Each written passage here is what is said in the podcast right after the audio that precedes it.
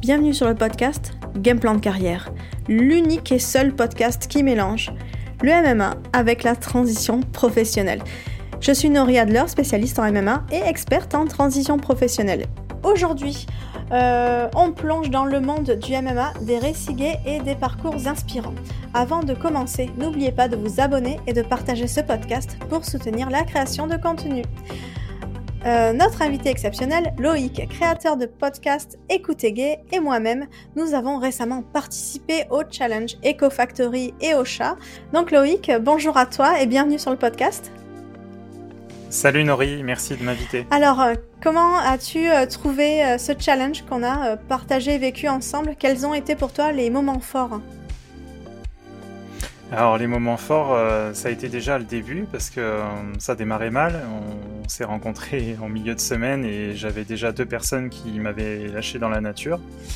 Donc euh, j'étais un peu inquiet et puis ben, quand on s'est rencontrés, ça s'est tout de suite très bien passé et tu m'as présenté donc ton, podcast et, et finalement on s'est trouvé des points communs assez rapidement et voilà.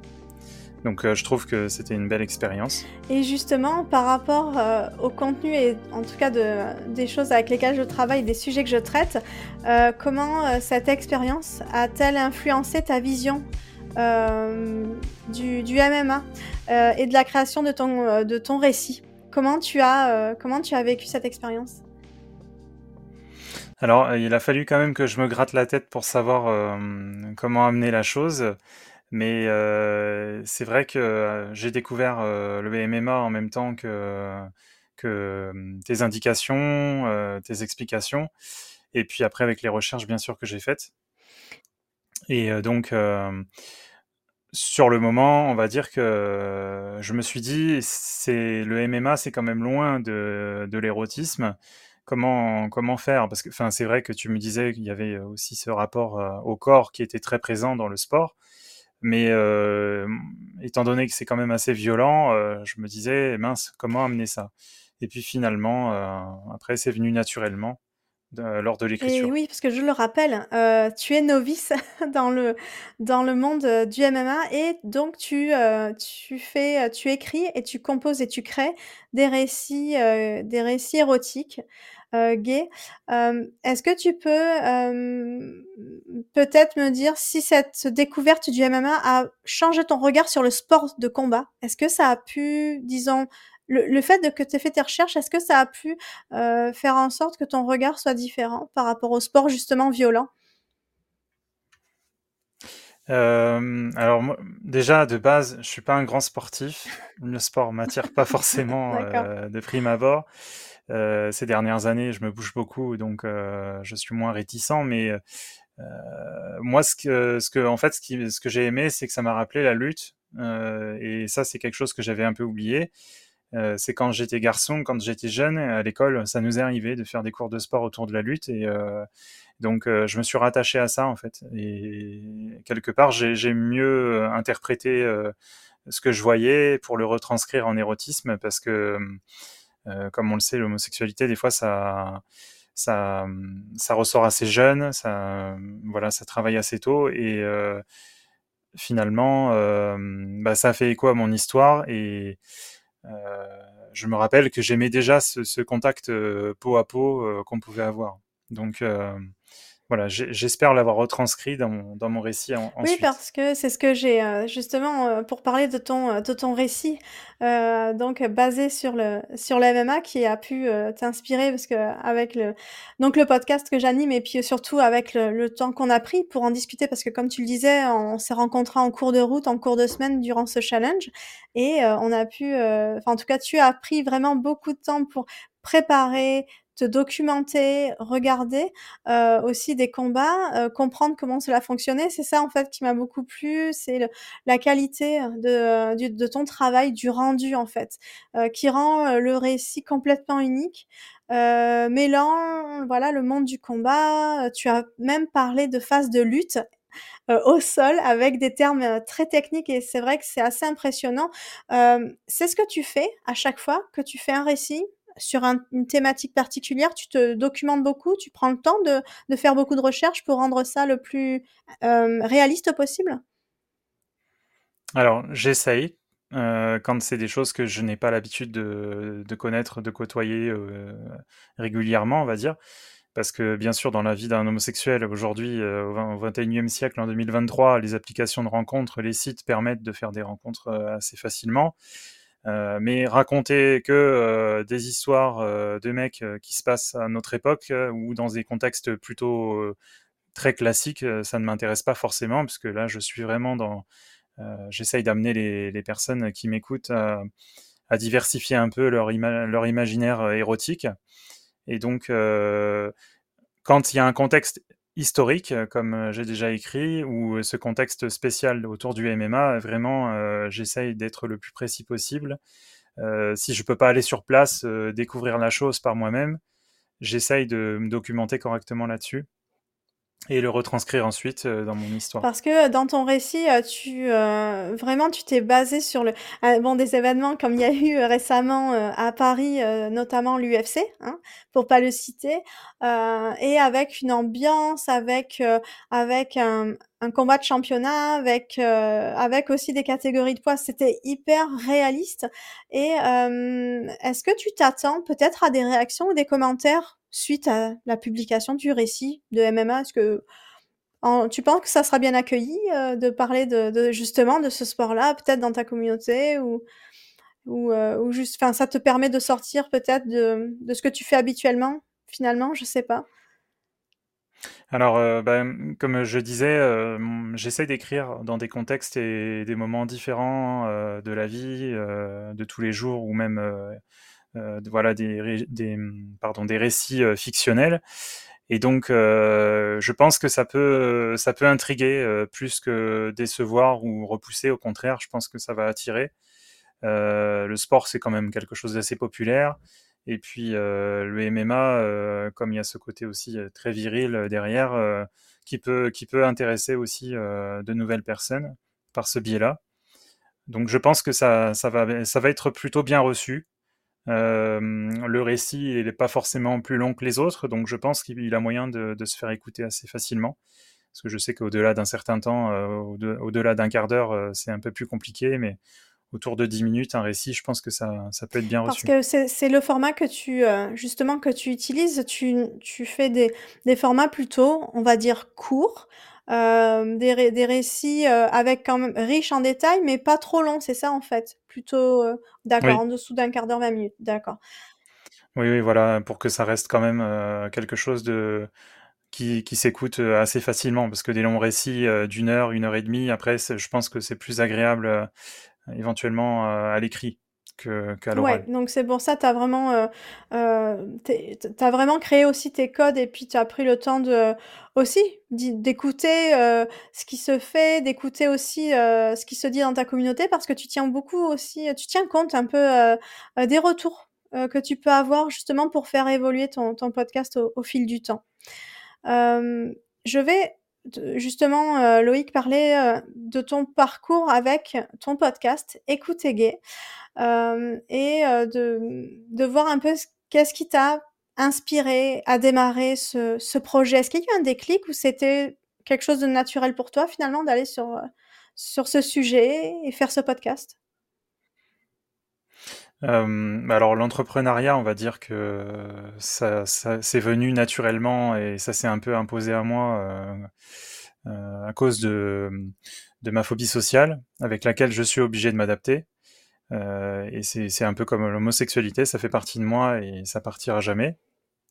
Donc j'essaye de, de m'en adapter et euh, donc l'idée de travailler à domicile euh, depuis chez moi, c'était euh, enfin en télétravail, c'était l'idéal. Et donc après j'avais toujours eu cette sensibilité avec la sensualité, la sexualité en général.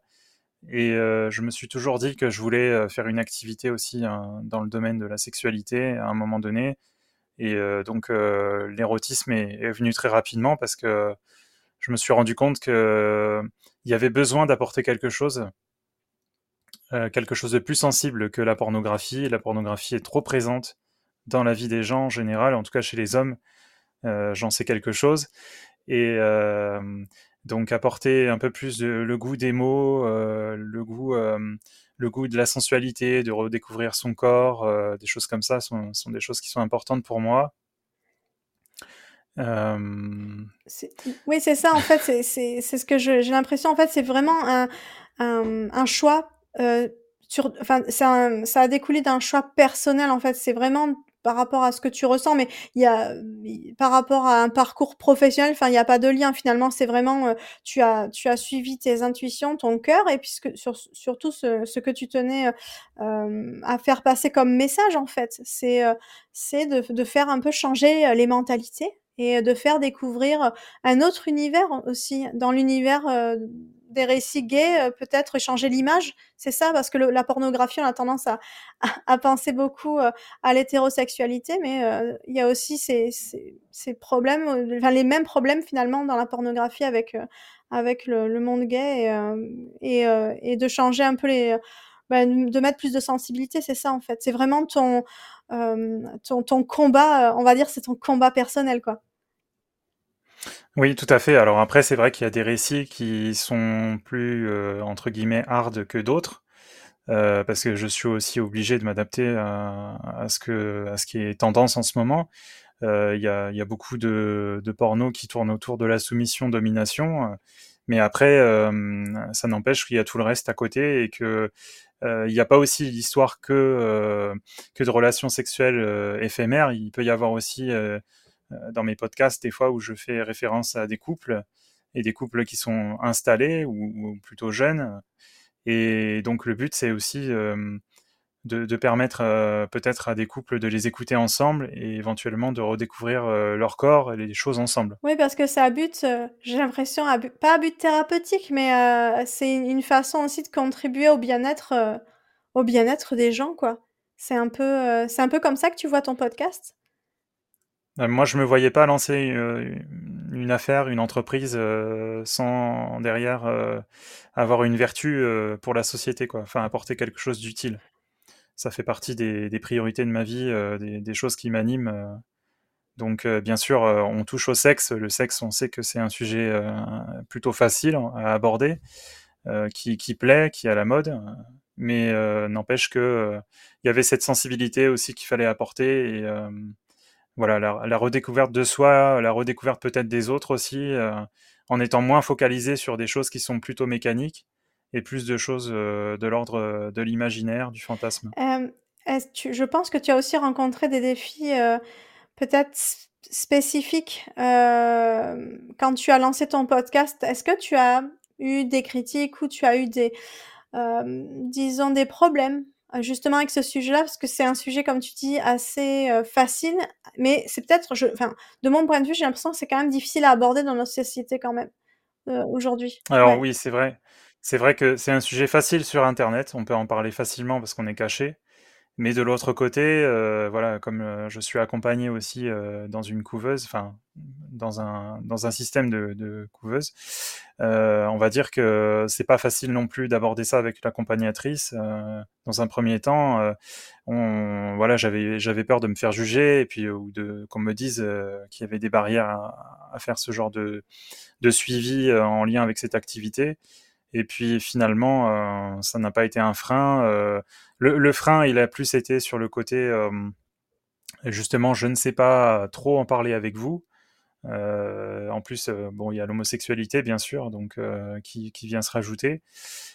au-delà de ça, pour le présenter aussi à la famille, aux amis, on va dire que c'est pas toujours facile non plus. J'ai plutôt eu des bons retours, mais ça reste des choses qui sont encore une fois plutôt incomprises en règle générale.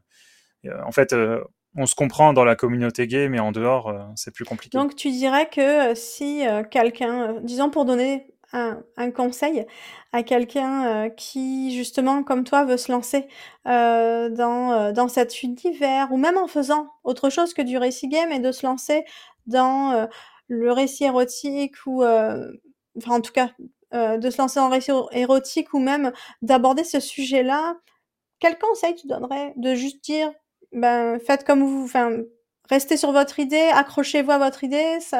Qu'est-ce que tu donnerais comme, comme conseil pour justement pouvoir surmonter ça, cette, euh, cette barrière, euh, cette barrière qui peut freiner comme ça, le, le lancement, le lancement d'un podcast par exemple ou d'une entreprise? Ben, je pense que justement, il faut, il faut s'écouter et faire en fonction de sa sensibilité et apporter cette chose aux autres. Puisque c'est très certainement quelque chose qui manque à l'univers du podcast ou même d'une autre activité d'entreprise. ça manque certainement, donc je dis lancez-vous. Ouais, et puis de, d'être, voilà, de, de, s'écouter soi et de savoir aussi se protéger des, euh, des, des, critiques. Est-ce que le fait d'avoir lancé ton podcast a fait du bien en quelque sorte personnellement? Je veux dire, est-ce que ça a peut-être permis de, ça a peut-être aidé en, quelque sorte de thérapie, ça a peut-être servi de thérapie pour toi et euh, non seulement pour les gens qui t'écoutent, mais peut-être pour toi aussi. Est-ce que ça a eu un impact personnel sur ta vie? Alors complètement, parce que je revendique justement de, on va dire de laisser un peu de côté la pornographie, de se concentrer un peu plus sur soi. Et c'est justement quelque chose que j'ai pu faire sur moi-même. Euh, je suis, euh, j'étais un peu dans la moyenne comme tout le monde, et aujourd'hui, on va dire que ma consommation de contenu porno est, est retombée presque au niveau de zéro. Et puis justement, je je me redécouvre des choses, je découvre des nouvelles choses aussi euh, grâce à, ce que j'écris et euh, je, je, suis plus imaginatif aussi euh, dans les scénarios grâce à ça quoi. Et finalement, parce que forcément, je vais mettre ma casquette de coach, mais je suis souvent témoin de la manière dont les expériences personnelles, justement comme on en parle, peuvent influencer les choix dans les carrières.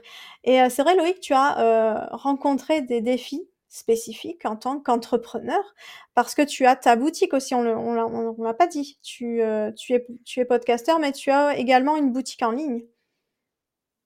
Oui, parce que j'essaye de trouver des financements euh, de toutes les manières possibles. Donc, euh, je fais appel à, la générosité des auditeurs et auditrices par le biais des dons classiques, hein, ponctuels, hebdomadaires ou mensuels.